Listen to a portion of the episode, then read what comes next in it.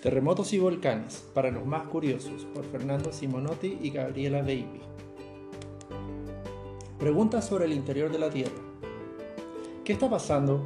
Cuando se produce un terremoto el suelo se mueve, las rutas se parten, los puentes se desploman, los edificios se sacuden y algunos incluso se caen a pedazos. Cuando hay un tsunami, el mar se enfurece y las olas destrozan las playas e incluso algunas poblaciones costeras. Cuando un volcán entra en erupción, su lava destruye todo lo que encuentra a su paso y las cenizas forman una nube espesa que, se puede, que puede cubrir el cielo durante varios días. ¿De dónde viene toda esta furia terrestre? ¿Qué hay debajo del piso de la casa? La superficie de la Tierra, es, que es la parte del planeta que habitamos, es una capa muy dura sobre la que se despliegan los más variados y raros paisajes, montañas, volcanes, llanuras, mares y ríos. Pero ¿qué hay debajo de esa corteza terrestre? Imagina que te subes a una supernave taladro y empiezas a perforar la corteza. Al principio solo ves piedras y más piedras. A lo largo de decenas de kilómetros se extiende esta cáscara del planeta, formada por diferentes minerales como granito, basalto, aluminio y silicatos. Mientras desciendes, Sientes más y más calor hasta que de repente el taladro casi no hace ruido. ¿Qué ocurre? Has llegado al manto, donde la temperatura va de, 5000, de 500 a 4500 grados. A esta profundidad, aproximadamente entre 100 y, y 3000 kilómetros, el calor es tan intenso que las piedras se funden y forman una sustancia llamada viscosa llamada magma.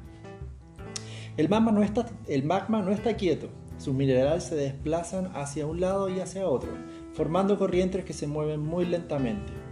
Aunque la nave le cuesta avanzar, acelera. Falta muy poco para llegar a un lugar muy interesante. ¿Qué hay en el centro de la Tierra?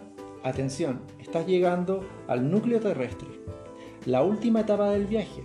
La temperatura allí puede superar los 6700 grados, algo más que los 40 que marca el termómetro en un día de calor abrasador. Ahora es casi todo hierro y níquel, que debido a la altísima temperatura se encuentra en estado líquido. Si sigues viajando en esta dirección al centro, llegarás a un lugar donde ya no puedes perforar con tu nave. ¿Qué hay allí? Se trata del núcleo interno, un bloque metálico sólido y duro, por defecto del peso que soporta. Imagínate, el núcleo interno soporta el peso del núcleo externo, del manto y finalmente de la corteza, Está súper comprimido. ¿Tienes ganas de seguir paseando? Prueba a dar una vuelta. Necesitas viajar 7500 kilómetros para realizar la vuelta completa. ¿Por qué, está, ¿Por qué está caliente el centro de la Tierra? En el comienzo de la historia, hace unos 4.500 millones de años, había una nube de polvo y gas muy caliente flotando en el espacio. El centro de esta nube contenía una gran cantidad de material, que debido a su alta temperatura se encendió y formó nuestro Sol. Por defecto de la gravedad, los pedazos de materia caliente que orbitaban alrededor del Sol empezaron a juntarse entre sí, uno por aquí, otro más allá, y formaron los planetas. Uno de ellos es la Tierra. Este es el origen de nuestro sistema solar. En la Tierra Luego de muchos millones de años, la corteza externa se hizo sólida y el planeta se fue enfriando. Pero el interior conservó y aún conserva parte del calor original. ¿Cómo se sabe cuánto mide la Tierra? En tu imaginario viaje, desde la corteza hasta el centro has recorrido 6.200 kilómetros. Muchísimos. Este número no se midió con una regla ni se conoce desde la semana pasada sino gracias a cálculos que se hicieron hace algunos 2200 años. ¿Cómo? Cuenta que Erastóstenes, un matemático griego que además era poeta, astrónomo y atleta, observó y midió la sombra producida por una vara al mediodía en la ciudad de Alejandría. Y luego hizo lo mismo en otra ciudad cercana, Siena.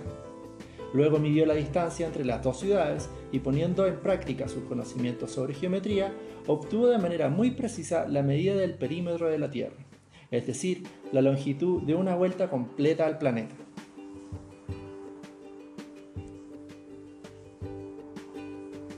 Bravo Erastóstenes. Eratóstenes no dio la medida en kilómetros o en millas, sino en estadios, que es la unidad de medida que usaban los griegos en la antigüedad. Dijo que el perímetro de la Tierra era de 252.000 estadios.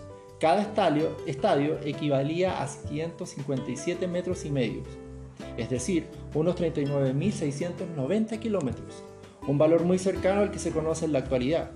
Después, como era apasionado de los números, hizo algunas cuentas más y sacó la distancia al centro del planeta. Y así pudo saber que desde la superficie al centro hay 40.100 estadios, es decir, unos 6.300 kilómetros. Erró por muy poquito, sin usar computadoras ni satélites. ¿Qué tal? Algunos escritores imaginaron locos viajes al centro de la Tierra, en los, que, en los que los curiosos y raros personajes se metían bajo las capas terrestres. Por ejemplo, en Viaje al centro de la Tierra, una novela del escritor francés eh, Julio Verne, un grupo de expedicionarios se introduce por un volcán y adentro encuentra un mar subterráneo, donde habitan monstruosas criaturas. La novela causó miedo y asombro y muchas preguntas, porque en la época en que se publicó aún no se sabía cómo está formada la Tierra. Edgar Rice Burroughs, que también es el autor de Tarzán, escribió una serie de historias sobre pelucidad. Según el autor, nuestro planeta era una cáscara hueca, dentro de la cual existía pelucidad, un mundo iluminado por un diminuto sol. Allí vivía una raza de hombres que batallaban contra animales del tamaño de los dinosaurios. En la película El Núcleo, estrenada en 2003, el núcleo interno de la Tierra dejaba de girar y esto provocaba muchísimos desastres en la superficie del planeta. Los científicos suponen que, al fin de la vía, que el fin de la vida está cerca y que para evitarlo mandan a un grupo de destacados geofísicos hacia el centro de la Tierra con el propósito de poner nuevamente en movimiento el núcleo. ¡Qué imaginación! ¿La Tierra es un rompecabezas? La corteza terrestre no es una capa continua, homogénea y lisa como lo podría ser la cáscara de una sandía. Tiene partes sólidas, que son los continentes e islas, y, las partes, y partes líquidas, que son los océanos, los mares y los lagos. Si miras un planisferio, verás que todas esas partes forman un rompecabezas o puzzle. ¿Te habías dado cuenta de eso? Manos a la obra. Corta un planisferio por los bordes de los continentes y trata de encastrarlos entre sí. Verás que el norte de Brasil, en América del Sur, encaja muy bien con el Golfo de Guinea en África. ¿Puedes encontrar más encastres? Observa la costa este de Norteamérica y la costa noreste de África. ¿Qué sucede allí? ¿Quién desparramó las piezas? Los geólogos descubrieron que hace 3.000 millones de años, con la corteza ya en estado sólido, en la Tierra había un solo continente, el que denominaron Valvara. La presión y el movimiento del manto hicieron que Valvara se partiera en pedazos, a lo que los geólogos llamaron placas tectónicas. Estas placas comenzaron a deslizarse muy lentamente sobre el manto, como si emprendieran un viaje de miles de millones de años. Durante el traslado, algunas placas se unieron entre sí y surgió otro gran bloque continental llamado Pangea. Pangea existió hace 300 millones de años, fue el último supercontinente que más tarde, hace 200 millones de años, se partió en 14 grandes partes. Estas 14 placas se desplazaron durante millones de años, llevadas por las corrientes del manto, hasta que se acomodaron y adquirieron la forma que conocemos en la actualidad. Pero no creas que todos estos reacomodamientos ya terminaron. Muy por el contrario, las placas aún siguen en movimiento. Inquietante, ¿no crees? ¿Hacia dónde se desplazan los continentes? En el centro del Océano Atlántico, sumergida en el fondo del mar, hay una gran cordillera. Pocos mapas la muestran, pero ahí está, bajo mucha agua salada. En realidad, esta cordillera es una gran fisura en la superficie terrestre que se conecta con el interior de la Tierra. El magma presiona desde el manto y surge con fuerza por esta gran grieta, empujando la placa de América hacia el oeste y la placa de África hacia el este. Por otro lado, por el oeste, América se topa con otras placas que se llama placa de Nazca y placa del Pacífico. ¿Y qué ocurre cuando una placa choca con otra? Sencillísimo. Una placa se sumerge hacia el manto y la otra se eleva, de modo que surge una cadena montañosa. Eso sí, por más que te sientes con, que te sientes con paciencia a ver la montaña, no notarás el crecimiento. El proceso ocurre en millones de años, en un tiempo, tiempo demasiado largo para una persona. ¿A qué velocidad se mueven los continentes? América se separa de África y de Europa, unos pocos centímetros por año, a la velocidad con la que crecen las uñas de tus manos. Pero la placa de Nazca, en el medio del Océano Pacífico, se mueve a la velocidad con la que crecen tus cabellos. También pueden haber movimientos bruscos al separarse dos placas. Por ejemplo, luego del violento terremoto de 2011, Japón se desplazó 2.5 centímetros del continente asiático en pocas horas. Manos a la obra. ¿Te gustaría armar una cordillera? Consigue dos barras de plasticina o masa y amásalas hasta formar dos superficies planas. Pon una al lado de la otra de tal manera que queden en contacto a lo largo de un lado y desplázalas suavemente para que se presionen entre sí. Verás que una sube la otra y así se forma una cadena montañosa. Un día de millones de años. Hace unos 4.540 millones de años se consolidó el sistema solar. Como el Sol, como centro y los planetas orbitando a su alrededor entre ellos, la Tierra. La vida sobre la superficie terrestre hizo su aparición después de unos mil millones de años. Un millón de años es tanto tiempo que no parece muy diferente de dos millones de años, pues ambos periodos de tiempo son demasiado largos como para pensarlos en relación como una vida de menos de 100 años. ¿Y qué puedes decir de mil millones de años? Para curiosos insaciables, como se sabe la edad de una montaña, los minerales que componen las rocas de las montañas están formadas por átomos de diferentes elementos. Algunos se mantienen igual a lo largo de millones de años, mientras que los átomos de otros elementos se van rompiendo con el tiempo. Entonces, al analizar cuántos átomos rotos hay en sus minerales, los geólogos pueden determinar la edad de las rocas y de este modo deducir la edad de la montaña.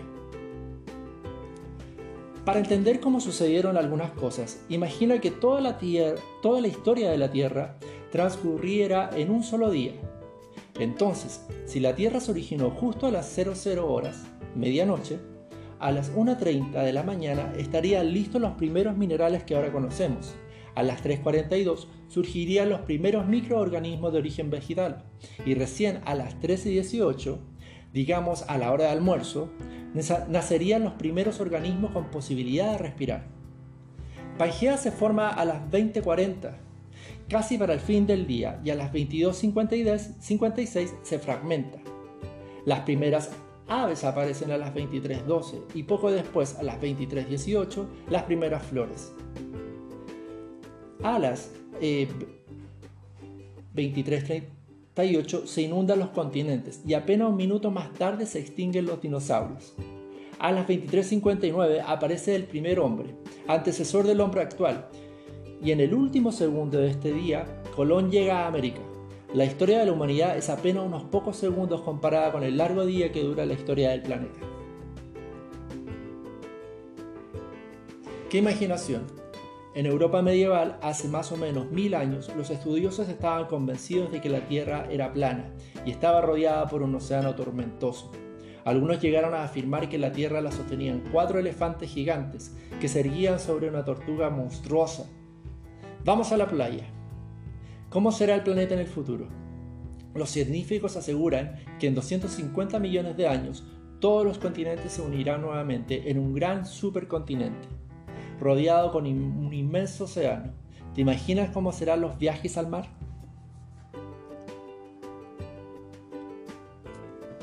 ¿Qué pozo?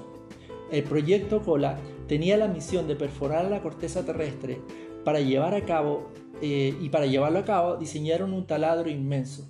Se necesitaba todo un edificio para guardarlo y un plan de excavación.